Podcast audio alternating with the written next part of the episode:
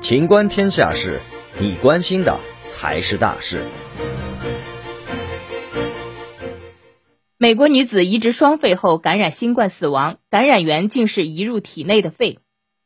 二月二十日，据美媒报道，密西根州一女子在双肺移植手术后感染新冠身亡，感染源竟正是移入其体内的肺。